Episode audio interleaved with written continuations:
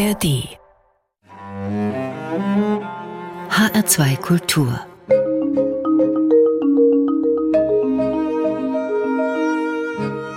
Doppelkopf zu Gast der Ulysses-Experte Dirk van der Beke, Gastgeber ist Thomas Plaul. Am 16. Juni feiert man den sogenannten Bloomsday, vor allem in der irischen Hauptstadt Dublin. Der Namensgeber dieses Tages ist Leopold Bloom, der Protagonist des Romans Ulysses von James Joyce. 1922 ist er in Paris veröffentlicht worden. Dirk van der Beke ist Professor für englische Literaturwissenschaft an der Friedrich-Schiller-Universität Jena und ein Joyce-Experte. So hat er 2004 die große kommentierte Ausgabe des Ulysses im Surkamp Verlag mit herausgegeben. 2004 auch das war ein Jubiläumsdatum, denn der Roman spielt am 16. Juni 1904. Warum eigentlich gerade an diesem Tag, Herr van der Beker? Es gibt die Geschichte, dass Joyce an diesem Tag das erste Rendezvous mit seiner künftigen Partnerin Nora Barnacle hatte, die er dann auch sehr viel später geheiratet hat und mit der er dann ins Exil gegangen ist, erst nach Triest, dann nach Zürich und Paris. Sie sollen sich an diesem Tag getroffen haben. Es ist sehr wahrscheinlich, wenn auch nicht absolut sicher. Und das ist deswegen auch der symbolische Tag, und der dann den Kern für den Roman gegeben hat. Nun gilt der Ulysses als eines der bedeutendsten Werke der Weltliteratur, als ein Klassiker der literarischen Moderne, aber er dürfte wohl auch einer der am wenigsten gelesenen Werke dieser Güteklasse sein. Dieses Schicksal teilt er sich allerdings mit Marcel Proust auf der Suche nach der verlorenen Zeit und vielleicht auch Robert Musils Mann ohne Eigenschaften, obwohl der dürfte wahrscheinlich mehr gelesen sein. Und weil das so ist, Herr van der Beke, die profane Frage zu Beginn, was wird im Ulysses eigentlich erzählt? Eigentlich muss ich das dreimal beantworten. Die erste Antwort ist nicht viel. Eine der Trivialitäten zum Roman ist, dass es ein Alltag ist, in dem nicht viel passiert.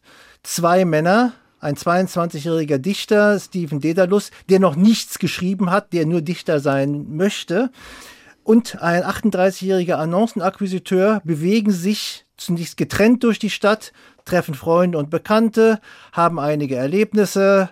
Am späteren Abend treffen sie dann irgendwo zusammen. Leopold Blum, der ältere Mann, nimmt den Jüngeren etwas unter seine Fittiche, nimmt ihn am Ende mit zu sich nach Hause, gibt ihm einen Kakao und dann geht der junge Mann wieder und der Tag ist zu Ende. Das ist nicht viel. Für tausend Seiten. Für tausend Seiten. Aber man kann es auch anders sehen, denn der Tag ist für beide auch ein sehr wichtiger Tag wahrscheinlich. Stephen Dedalus überwirft sich am Morgen mit seinem damals besten Freund, mit dem er die Wohnung teilt. Er wird nicht in diese Wohnung zurückkehren. Er entschließt sich mehr oder weniger auch seinen Beruf aufzugeben. Er arbeitet als Hilfslehrer in einer Schule, sodass es quasi ein wesentlicher Tag, ein entscheidender Tag in seinem Leben ist. Auch für Leopold Blum ist es wahrscheinlich ein entscheidender Tag, denn seine Frau betrügt ihn am Nachmittag. Und es ist sehr wahrscheinlich, dass es das erste Mal ist. Er weiß das. Er weiß auch, wann es passieren wird. Und das beschäftigt ihn natürlich den Tag. Er toleriert es. Das ist etwas ganz Spezielles. Er toleriert es, er weiß es, er hat Gründe, es zu tolerieren. Aber er muss sich natürlich Gedanken machen, wie geht es weiter damit? Ist jetzt die Ehe am Ende oder nicht? Das Ende des Romans bildet ja bekanntlich der Monolog der Frau vor dem Einschlafen. Und auch sie muss sich Gedanken machen darüber, wie soll es weitergehen. Sie denkt mit großer Freude an den Ehebruch. Es muss sehr schön gewesen sein. Aber letztlich stellt sie dann doch auch fest, dass ihr Mann vielleicht kein strahlender Held ist, aber doch ganz große Qualitäten hat am Ende findet sich wieder eine Zuwendung letztlich, aber der Tag ist eben nicht nur ein Alltag, er fühlt sich an wie ein Alltag und das passt natürlich zum Modernismus. Die Idee, etwas scheinbar Bedeutungsloses zu nehmen und darin das Wichtige zu erkennen. Ein Detail, ein Fragment, etwas Flüchtiges. Und die dritte Antwort ist natürlich, was erzählt wird, ist einmal die Welt. Denn der Roman ist enzyklopädisch. Er enthält die Philosophiegeschichte, die Musikgeschichte. Und er macht das in einer Fülle von sprachlichen Experimenten, sodass eben die Form des Romans bestimmt so wichtig ist wie auch der Inhalt. Das heißt, das, was erzählt wird, was man mit Sprache leisten kann, was überhaupt die Möglichkeiten des Erzählens sind und wie sie neu ausgelotet werden können. Das ist ja eine große Besonderheit dieses Romans, dass Joyce diesen Alltag in Anführungszeichen ja eben auf eine sehr besondere Weise erzählt oder man müsste eigentlich den Plural verwenden auf besondere Weisen, denn er verwendet verschiedene Erzähltechniken. Das ist richtig. Er sagte von dem Roman, der aus 18 Kapiteln besteht, dass jedes Kapitel in einem eigenen Stil geschrieben wurde. Das ist vielleicht ein bisschen übertrieben, denn einige Kapitel sind sich dann doch in der Form ähnlich, auch wenn es unterschiedliche Motive und unterschiedliche, sagen wir, Betonungen gibt da drinne. Aber speziell nach der Hälfte des Romans kommen dann wirklich sehr radikale Experimente in den Vordergrund. Es gibt ein Kapitel, das wie ein Theaterstück aufgebaut ist, aber halluzinogene, kaleidoskopische Erlebnisse quasi beschreibt vollkommen fantastische Erlebnisse. Es gibt ein Kapitel, in dem Joyce die Romanzenliteratur persifliert und damit die Psychologie einer jungen Frau ausdrückt. Es gibt ein Kapitel, das nur aus Fragen und Antworten besteht. Also keine Erzählstimme, sondern es gibt eine Frage, es gibt darauf eine Antwort und die Antworten sind meistens einem sehr, sehr verklausulierten, pseudowissenschaftlichen äh, Stil geschrieben, der einen mit unglaublichen Details überfüllt, in denen dann aber unglaublich wichtige Sachen versteckt sind. Das heißt, es ist immer auf unterschiedliche Weisen geschrieben.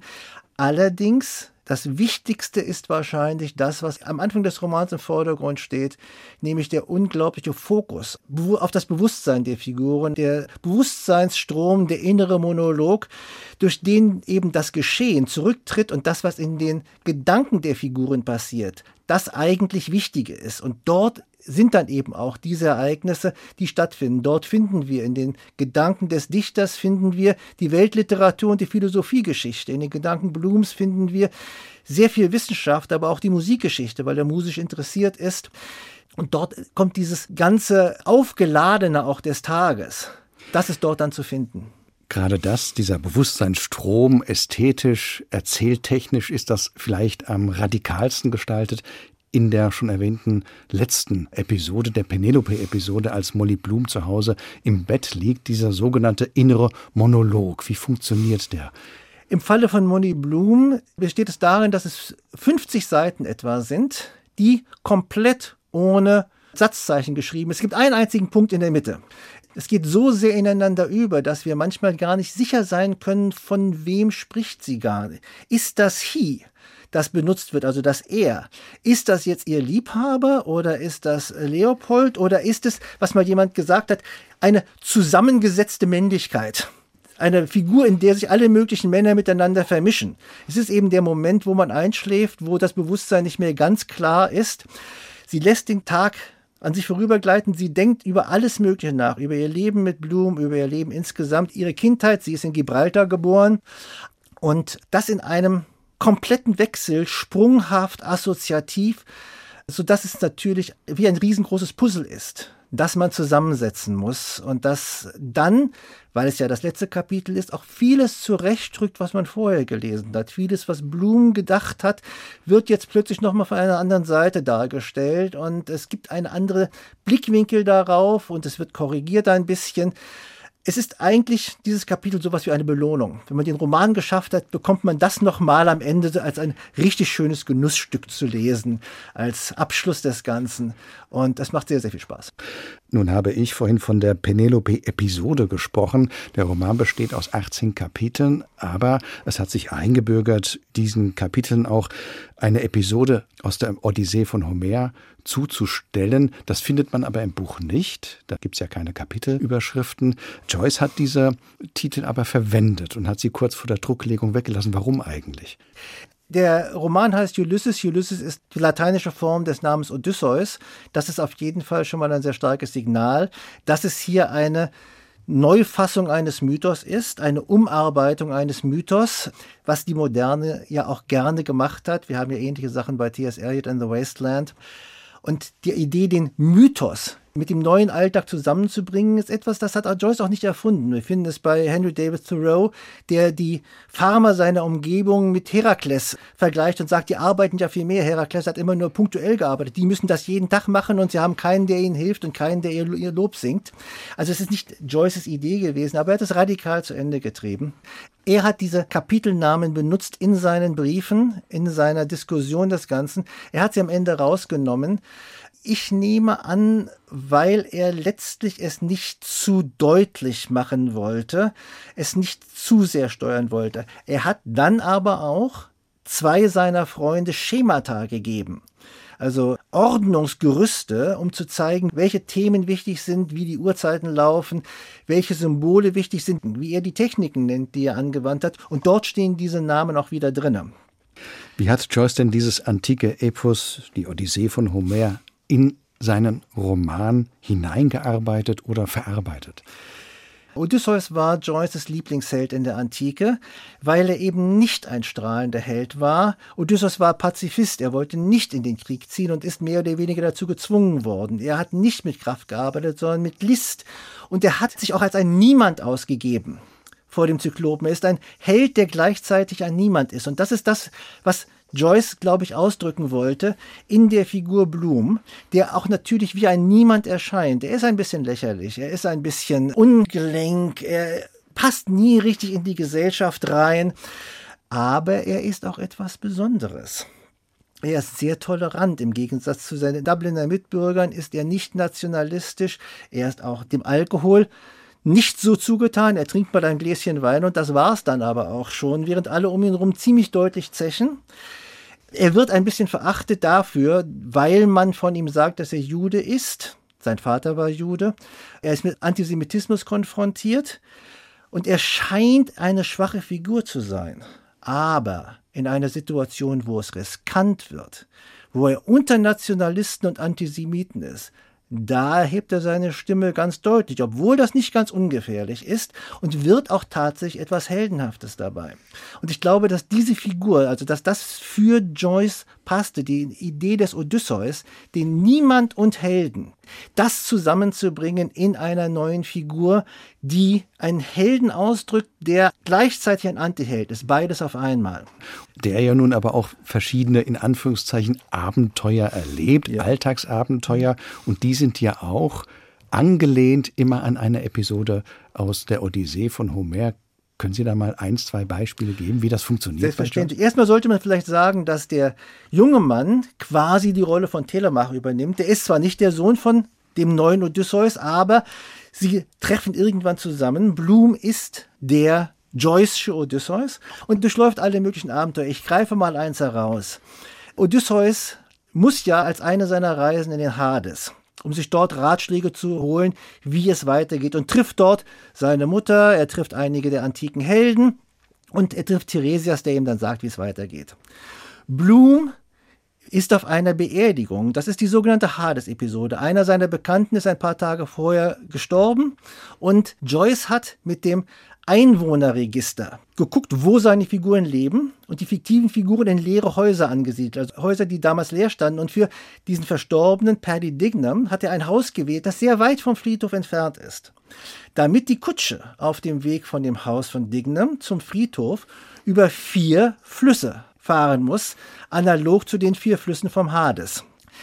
Die Figuren sind teilweise auch den antiken Figuren symbolisch nachgebildet. Natürlich, der Friedhofswärter ist so etwas wie Hades und er macht sich Gedanken, wie kommt so jemand zu seiner Frau? Und wir wissen ja, Hades musste seine Frau Proserpina entführen.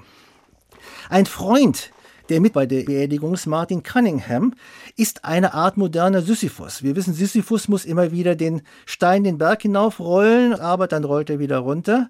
Martin Cunninghams Frau ist Alkoholikerin.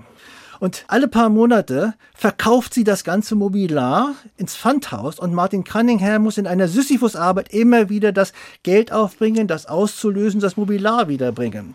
So wird quasi die Sisyphus-Arbeit im Roman dann übernommen und dargestellt. Das ist ein wunderschönes Beispiel, weil man auch sieht, wie ironisch Joyce die Vorlage bricht. Das ist auf jeden Fall der Fall. Es sind teilweise sehr witzige Sachen dabei. Ich bringe mal noch ein weiteres Beispiel, das jetzt ein bisschen versteckter ist.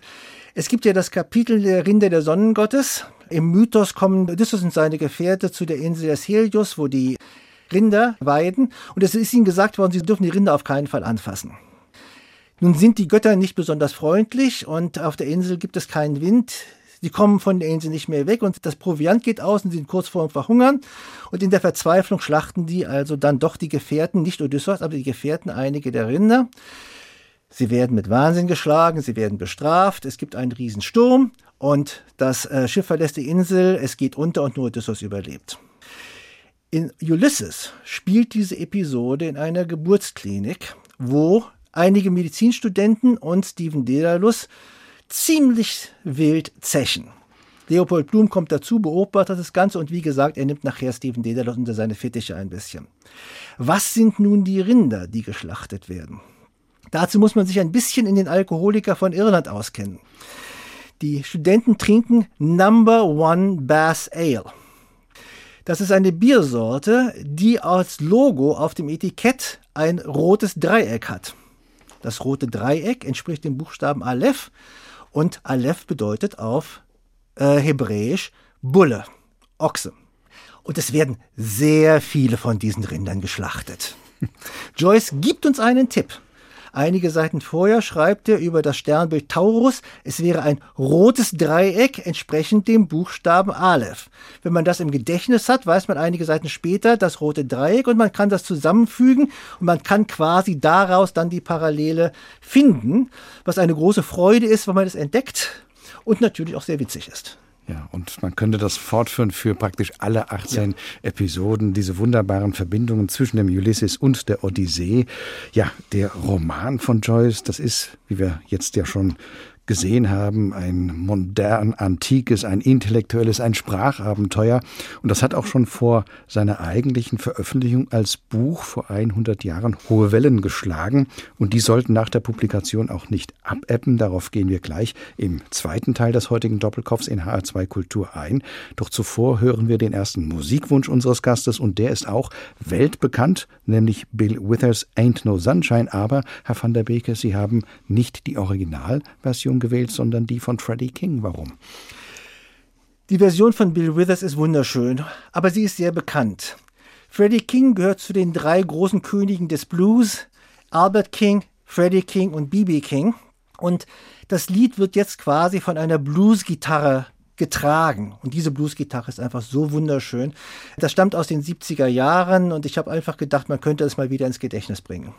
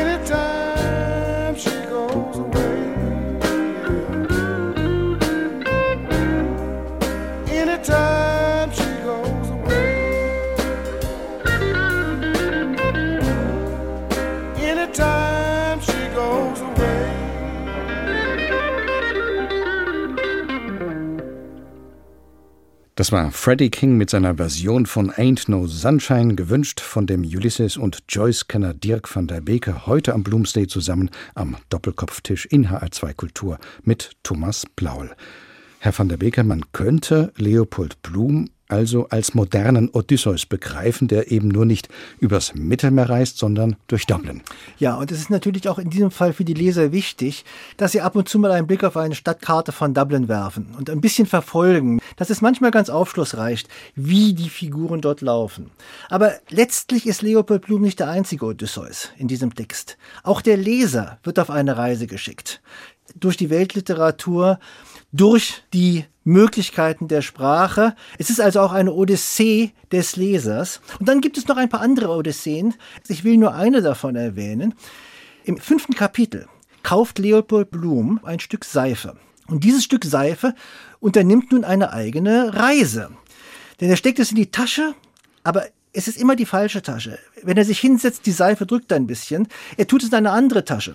Im Laufe des Romans wandert sozusagen die Seife einmal um den Körper herum von Tasche zu Tasche und macht ihre eigene Odyssee, bis sie in dem Zirze-Kapitel selbst zum Handelnden wird und anfängt, mit Leopold Blum und den anderen Figuren zu sprechen. Wieder dieses ironische, wunderbar ironische Moment. Und das sehr, hat ja sehr witzig. Joyce ja auch beklagt, dass viele Leser oder auch Kritiker die Ironie in dem Werk gar nicht genug gewürdigt hätten. Das ist absolut richtig. Das Wichtigste, was man zu diesem Roman wirklich sagen muss, zu Leuten, die sich vor dem Roman etwas fürchten, und davon gibt es ja doch einige, das Buch ist unglaublich witzig. Man muss ein bisschen manchmal für die Witze arbeiten, man muss aufmerksam lesen, aber es ist wirklich unendlich komisch auch. Wenn wir sagen, Blum reist durch Dublin, Dublin ist ja sehr detailliert geschildert. Nun hat ja Joyce den Roman fernab von Dublin geschrieben, in Triest, Zürich und Paris. Wie ist er da vorgegangen? Hat er das alles aus der Erinnerung herausgeschrieben oder was hat er da gemacht? Natürlich ist sehr, sehr viel aus der Erinnerung entstanden. Das ist vollkommen klar. Er hat sein ganzes Leben davor in Dublin verbracht. Dublin ist ja keine richtig große Stadt. Also man kann das auch im Gedächtnis behalten. Aber er hat auch Leute eingespannt, speziell seine Tante. Das heißt, er hat Briefe zurück nach Dublin geschrieben und Aufträge erteilt. Mach das mal für mich. Das konnte Joyce sowieso gut. Er konnte sehr, sehr gut Leute für sich einspannen. Ganz bekannt ist die Situation, dass er sie geschickt hat zu dem Haus in dem Blum leben sollte, das ja 1904 leer stand. Weil am Abend Blum und Steven dorthin kommen, stellt Blum fest, dass er seinen Schlüssel vergessen hat. Und sie müssen über ein Geländer herübersteigen, um in das Haus reinzukommen, um in den Kellereingang reinzukommen. Und jetzt hat er seiner Tante den Auftrag gegeben, hinzugehen und zu gucken, ist es möglich, über dieses Geländer rüberzusteigen, damit er das dann schreiben kann. Also diese Detailgenauigkeit ist natürlich verrückt. Aber er hat natürlich auch mit dem Stadtplan gearbeitet. Das heißt, er hat wirklich mit Zentimetermaß, Zirkellineal ausgemessen, wie sich die Leute mit welcher Geschwindigkeit bewegen können, damit sie sich an der richtigen Stelle treffen. Eventuell jemand kurz sehen können, über den sie dann nachdenken können, damit auch alles genau zeitlich übereinstimmt und es sehr realistisch ist. Es ist also tatsächlich sehr genau entworfen und sehr genau verfolgt, wie die Figuren sich bewegen können und teilweise auch sich bewegen müssen. Erschienen ist das Buch ja auch fernab der irischen Heimat in Paris und das ist ja auch eine ja fürwahr multikulturelle Angelegenheit gewesen, wenn man das mal sieht. Roman eines irischen Autors mit dem griechischen Helden Odysseus im Titel in der französischen Hauptstadt Paris erschienen, verlegt oder herausgegeben von Sylvia Beach, der amerikanischen Inhaberin einer Buchhandlung, die in ihrem Namen den englischen Dramatiker William Shakespeare führt, Shakespeare und Co. Ist ja auch eine tolle Geschichte. Warum hat denn eine Buchhändlerin, also Sylvia Beach, das Buch verlegt? Hat Joyce keinen Verlag dafür gefunden? Um es genau zu sagen, nein, hat er nicht. Das hängt mit dem zusammen, was man den Skandal des Ulysses nennt. Ulysses wurde in einzelnen Kapiteln vorveröffentlicht in der Zeitschrift Little Review, aber ab 1920 wurde das eingestellt, denn das war verboten wegen Obszönität. Joyce hat ein Vokabular benutzt, das damals zensiert wurde. Er hat Dinge beschrieben, die zensiert wurden. Ich habe ja schon angesprochen, das Kapitel, das eine romanzenartige Groschenromansprache persifliert. Das findet einem Stand statt. Das Mädchen lehnt sich immer weiter zurück. Es kommt in eine Träumerei. Bloom sieht ihre Unterwäsche und äh, befriedigt sich selbst. Das ist etwas, was man 1920 nicht gut schreiben konnte. Das ist die Nausicaa-Episode. Das ist die Nausicaa-Episode. Das Mädchen verguckt sich ein bisschen in den Mann, der etwas abseits von ihr sitzt und diese Situation ist natürlich schon drastisch. Später denkt auch Penelope sehr deutlich über den Sex mit ihrem Liebhaber. Niemals pornografisch. Wenn sie darüber denkt, fällt ihr sofort auch ein, dass die Geburt ihrer Tochter schwierig war und dass sie dann auch äh, beim Stillen Schwierigkeiten hatte. Die Sachen werden sofort wieder eingebettet. Aber der Zensor hat das damals nicht durchgehen lassen. Jetzt ist die Situation im englischen Recht so, dass nicht die Autoren belangt wurden bei verbotenen Büchern, sondern die Drucker. Und deswegen fand Joyce keinen Drucker in England, der bereit gewesen wäre, dieses Buch zu drucken. Und schließlich hat Sylvia Beach gesagt, dann machen wir das doch einfach und hat mit französischen Druckern das Ganze machen lassen. Das war einerseits sehr gut, weil Joyce mit der englischen Orthographie doch sehr frei teilweise umgegangen ist und speziell auch mit der Grammatik und mit der Zeichensetzung. Englische Drucker hätten das wahrscheinlich automatisch und unbewusst korrigiert. Da die französischen Drucker kein Englisch konnten, haben dies meistens richtig gemacht. Es sind zwar immer noch Fehler drin und es gibt immer noch zu der Frage, was der richtige Text ist. Diese Frage ist immer noch nicht ganz abschließend geklärt. Aber es war auf jeden Fall eine der Möglichkeiten, das Buch überhaupt herauszubringen. Und es war dann auch in Amerika bis 1933 verboten und in England bis 1936. In Irland selbst war es nie wirklich verboten gewesen, aber es war natürlich geächtet. Sozusagen. Es war geächtet. Joyce war ein Autor, den man sich nicht ans Revier heftete. Ulysses wurde in den ersten Jahrzehnten eher unter dem Ladentisch verkauft. Man konnte ihn kaufen, aber es war eigentlich etwas, was sehr anrüchig war. Als ich das erste Mal in Irland war, bin ich Bus gefahren und habe gesehen, dass jedes Mal, wenn wir in einer Kirche vorbeikamen, bekreuzigten sich alle im Bus außer mir. Da ist mir schlagartig klar geworden, wie revolutionär dieses Buch in Irland gewesen sein muss, eine positive Ehebrecherin darzustellen.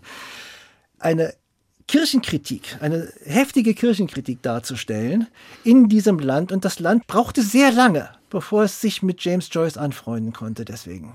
Und dieser Bloomsday heute in Dublin, der ja eigentlich fast schon eine Blooms Week ist, weil es so viele Veranstaltungen zu und über diesem Roman gibt, das hat was Karnevaleskes. Ja, absolut. Es gibt ja immer wieder die Versuche, das Ganze auch nachzustellen. Das heißt, Leute verkleiden sich als Leopold Bloom mit dem entsprechenden Hut gehen durch die Stadt. Es gibt also so eine Art des Nachbauens. Es wird auf der Straße gelesen. Es ist ein großer Straßenevent eigentlich, ja. Nun war James Joyce ja auch ein Musikliebhaber. Er hat selbst gesungen. Schon sein Vater war ein begnadeter Sänger gewesen. Und im Ulysses spielt Musik auch eine Rolle bis in die Komposition einzelner Kapitel hinein. Dem elften Kapitel etwa der, na klar, Sirenen Episode. Wie hat Joyce, Herr van der Beke, die Sirenen und die Musik in dieses Kapitel gebracht? Einmal thematisch und einmal formal durch die Sprache. Das Thematische ist, dass wie Odysseus Blum festgebunden zu sein scheint. Er sitzt in einem Restaurant, er isst. Im Nebenzimmer ist der Liebhaber seiner Frau und Blum kann nicht handeln. Er ist also quasi auch festgebunden, paralysiert in dieser Situation. In einer Situation, in der auch gesungen wird. Also am Klavier wird in diesem Raum dann auch noch gesungen. Formal ist das Ganze wichtiger vielleicht. Das ist ein schwieriges Kapitel. Das Kapitel beginnt mit Bruchstücken, die eigentlich komplett unverständlich sind. Das sind etwa eineinhalb Seiten, sind es kleine sprachliche Fetzen.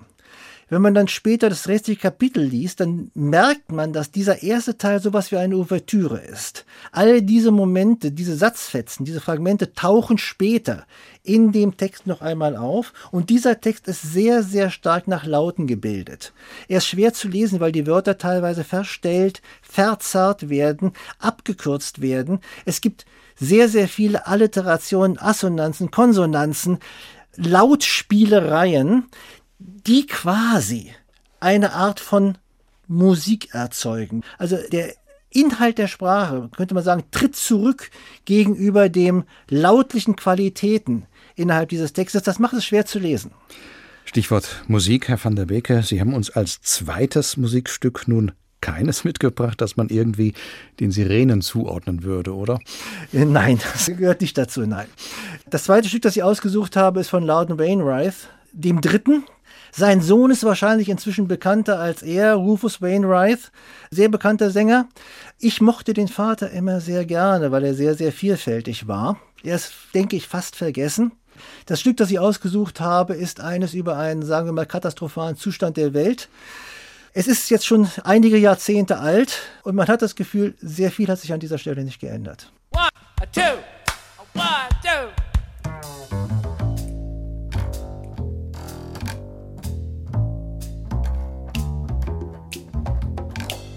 The dollar went down and the president's sick. Who's in charge now? I don't know. Take your pick. A new disease every day, and the old ones are coming back. Things are looking kind of gray, like they're gonna get black. Don't turn on the TV, don't show me the paper. Don't wanna know he got kidnapped or why they all raped her. I wanna go on vacation till the pressure lets up but they keep hijacking airplanes and blowing them up. It's been a hard day on the planet. How much is it all worth? It's getting harder to understand it. Things are tough all over on earth.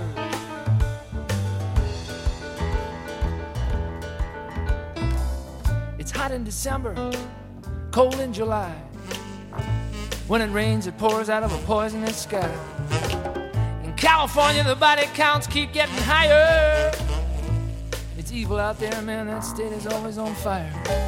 Everyone has a system, but they can't seem to win. Even Bob Geldorf looks alarmingly thin.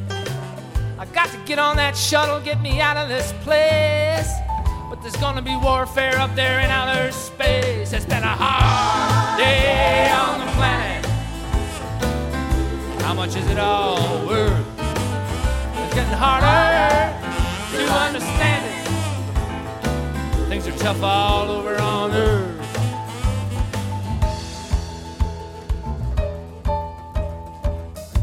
I got clothes on my back and shoes on my feet, a roof over my head and something to eat. My kids are all healthy and my folks are alive. You know, it's amazing, but sometimes I think I'll survive. I got all of my fingers, all of my toes. I'm pretty well off, I guess I suppose. So how come I feel bad so much of the time? A man ain't an island. John Donne wasn't lying. It's been a hard day on the planet. How much is it all worth?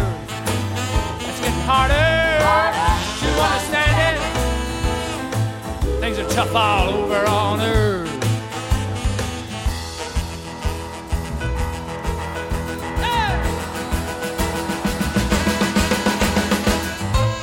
Business as usual. Some things never change. It's unfair and unkind and unjust, and it's strange. We don't seem to learn, we can't seem to stop. I suppose some explosions might close up the shop, and you know, maybe that would be fine, because we would be off the hook, man. We resolved all the problems, never mind what it took, man, and it all would be over. Finito the end until the survivors started about.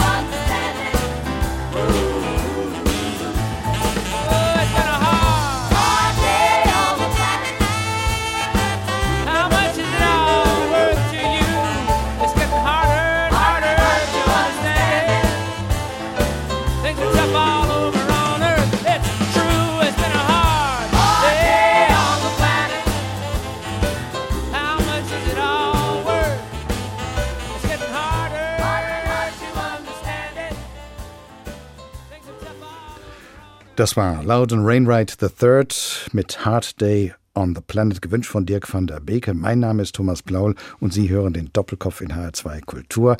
Everyone has a system, but they can't seem to win, haben wir gerade gehört, eine Liedzeile, und das passt doch auch wunderbar zum Ulysses-Roman von James Joyce, denn der Einsatz von vielen verschiedenen Erzähltechniken kann man doch auch so verstehen, dass sich die Welt eben nicht mehr auf eine einzige Weise abbilden lässt in einem Kunstwerk, Herr van der Beeke. Unbedingt. Ich habe ja schon gesagt, dass inhaltlich der Roman enzyklopädisch ist. Das heißt, alles, was es gibt, ist irgendwo in diesem Text enthalten. Vielleicht ein bisschen wie in Dantes göttliche Komödie am Anfang der Renaissance, wo ja auch das ganze Weltbild, das ganze Denken drin enthalten ist und auf sowas hat sich Joyce bezogen. Aber es ist in diesem Fall natürlich auch die Form. Das heißt, die Möglichkeiten völlig auszureichen, was man mit Sprache machen kann, wie Sprache eingesetzt werden kann, wie Sprache auch falsch sein kann. Es gibt ein Kapitel, es ist sehr spät abends und nicht nur die Figuren, auch die Sprache scheint müde geworden zu sein und sie ist immer irgendwo ein bisschen falsch und äh, die Wörter stimmen nicht so ganz genau und es ist gleichzeitig sehr lustig, das zu lesen natürlich. Es geht alles schief in diesem Kapitel. Äh, die Verständigung funktioniert nicht so gut, wie es sein sollte. Die beiden sitzen in einer Kneipe und reden aneinander vorbei. Auch das ist eine Form mit Sprache zu arbeiten, um zu zeigen, wie Sprache dann eben auch scheitern kann wie sie erfolgreich sein kann, wie sie kaleidoskopisch sein kann. Ein Kapitel verfolgt die gesamte Sprachgeschichte von England, beginnt mit einem mittelalterlichen Englisch und zieht sich dann in Parodien der Prosastile von großen Autoren bis in die Gegenwart. Damit wird die Sprachgeschichte gemacht der englischen Sprache, gleichzeitig aber auch die Embryonalgeschichte eines Kindes bezogen, die Evolutionsgeschichte der Menschen verfolgt. Die Sachen werden nebeneinander gelegt und überlagern sich und damit wird natürlich auch die Möglichkeiten der Form ausgereizt. Unser Gast heute im HR2 Doppelkopf ist Professor für englische Literatur in Jena und studiert hatte unter anderem hier in Frankfurt am Main. Herr van der Beeke, haben Sie damals während Ihres Anglistikstudiums in den 1980er Jahren bereits James Joyce und den Ulysses kennengelernt? An der Johann Wolfgang Goethe Universität hat ja mit Klaus Reichert ein ausgewiesener Joyce-Kenner und Übersetzer zu dieser Zeit gelehrt. Ich gehe mal davon aus, dass ohne Klaus Reichert ich diesen Roman nicht gelesen hätte. Die meisten Studenten tun es eigentlich gar nicht mehr.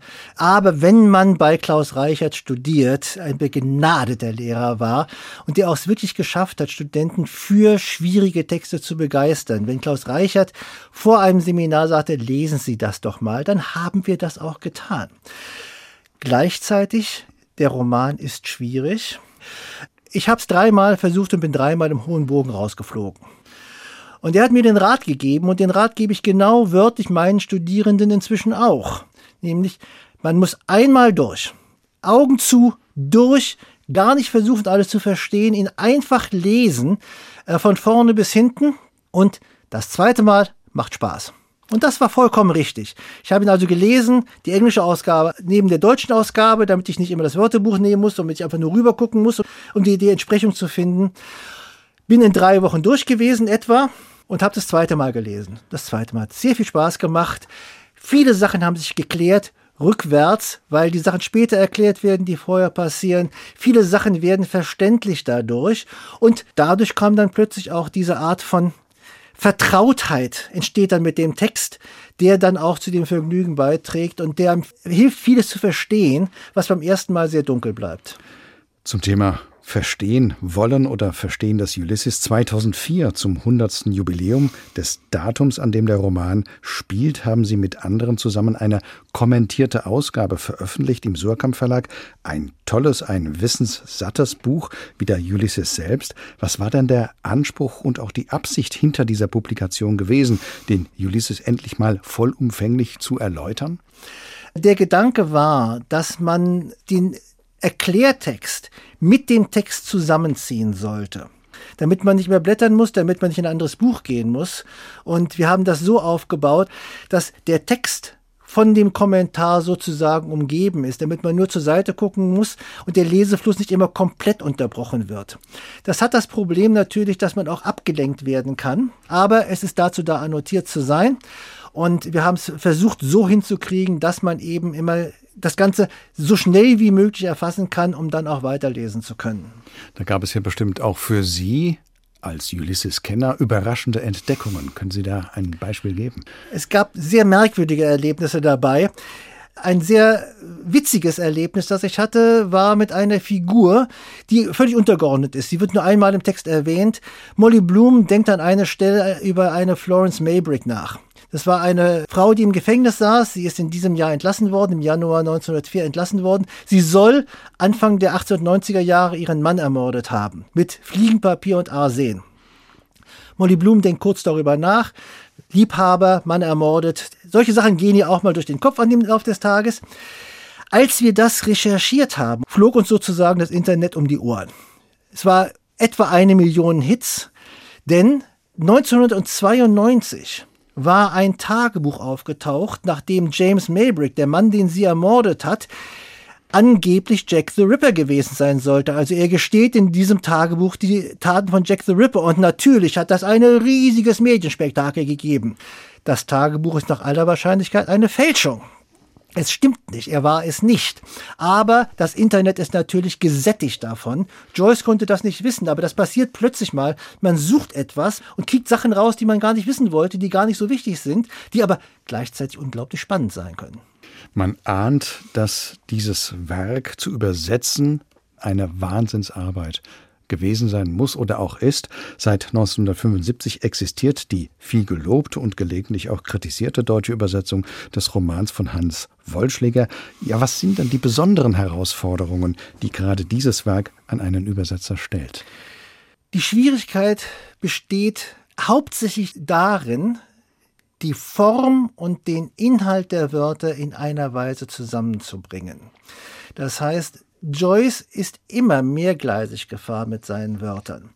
Die Sprache ist rhetorisch, sie ist vielschichtig, sie ist ambivalent. Wörter haben mehr als eine Bedeutung. Wortspiele laufen im Hintergrund mit und das zu übersetzen ist quasi unmöglich. Die Übersetzung, die vorliegt, ist auf der einen Seite eine grandiose Übersetzung, es ist eine sehr gute Übersetzung, andererseits aber auch eben eine Übersetzung einer bestimmten Zeit, in der Hans Wollschläger in den Text eingegriffen hat, Sachen verändert hat in diesem Text, seinen eigenen Vorstellungen angepasst hat, sodass dort auch Schwierigkeiten drinne sind. Und Ulysses zu übersetzen ist unendlich schwierig wegen der übergroßen Genauigkeit, mit der Joyce gearbeitet hat, Dinge einerseits extrem genau zu benennen und dann auch noch mit den Wörtern weitere Anspielungen zu produzieren, Späße zu produzieren, Rätsel zu produzieren, Querverweise innerhalb des Textes zu geben und das nachzubilden in einer anderen Sprache ist unendlich schwierig. Dirk van der Beke zum Abschluss die Frage an Sie, den ausgewiesenen Joyce- und Ulysses-Experten. Was macht Ihrer Meinung nach diesen Roman denn heute noch lesenswert? Ich habe ja schon angeführt, dass es ein Vergnügen ist. Es ist nicht ein Roman, den man einfach lesen kann. Es ist ein Roman für Leute, die Spaß an so etwas haben, die ihr Gehirn gerne mal in krause Falten legen und auch literarische Rätsel lösen wollen, die sowas gerne machen. Wenn man diesen Roman gelesen hat, liest man danach anders. Man hat was gelernt. Man liest genauer. Man liest präziser. Man liest aktiver. Auch andere modernistische Texte verlangen das. Hemingways Eisbergprinzip erfordern das. Virginia Woolf muss man sehr genau lesen. Aber ich kenne keinen anderen Text, der einen zwingt, so genau aufzupassen, so genau dem zu folgen und mitzuarbeiten an diesem Text. Man bekommt dadurch eben auch viele Belohnungen. Man findet Sachen heraus, man entdeckt unendlich viel. Jedes Mal, wenn ich das Buch wieder lese, und ich habe es oft gelesen, entdecke ich Sachen, die ich vorher nicht gesehen habe, die einem neu vorkommen, die wieder spannend sind. Und es ist lohnenswert. Und wenn man dann mal Interviews von Autoren anguckt, die haben das alle gelesen. Denn das ist eines der großen Vorbilder, von dem man lernen kann und von dem man sich dann auch wieder absetzen muss. Es ist ein zentraler Text der Literatur des 20. Jahrhunderts und das macht es lohnenswert, ihn zu lesen. Das ist doch ein schönes und wichtiges Schlusswort von Dirk van der Beke, heute zu Gast im HR2 Doppelkopf. Für all diese Ausführungen zu dem Ulysses-Roman von James Joyce. Herzlichen Dank, Dirk van der Beke. Und unser Gast hat uns natürlich auch noch eine Schlussmusik mitgebracht. Was haben Sie uns denn aufgelegt, wie man früher gesagt hätte, Herr van der Beke? Das Lied dürfte ziemlich unbekannt sein. Es ist ein frühes Stück von Rick Wakeman. Rick Wakeman ist später bekannt geworden, aber als er noch unbekannt war, spielte er mit einer Gruppe, die in Deutschland kaum jemand kennen wird, The Strawbs. In England sind sie etwas besser bekannt. Rick Wakeman war dort Pianist und komplett unterfordert und hat ein Stück dann allein eingespielt, indem er quasi alle möglichen Musikspiele durchläuft, von einem zum anderen wechselt. Und das passt zum Ulysses.